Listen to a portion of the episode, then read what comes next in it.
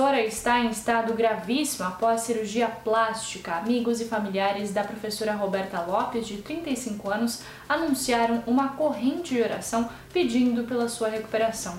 Ela teve complicações após os procedimentos de lipoaspiração, abdominoplastia e implante de prótese no seio no Hospital de Tijucas. Roberta foi transferida para o Hospital do Coração em Balneário Camboriú e está em estado gravíssimo.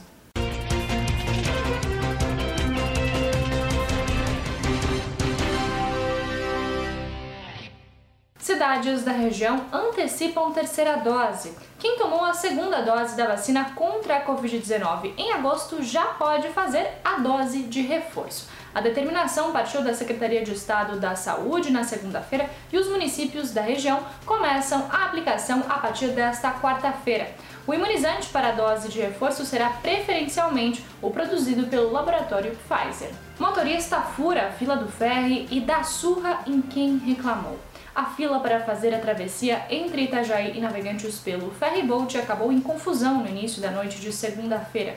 Vídeos mostram um motorista que, após furar a fila em frente ao mercado público, agride com um cacetete dois jovens que foram tomar satisfação com ele. A administração do ferry diz que lamenta o ocorrido e afirma que os órgãos públicos deveriam fazer um maior monitoramento do trânsito. Esses foram alguns dos destaques desta terça-feira aqui na região. Você confere mais em nosso site diarinho.net.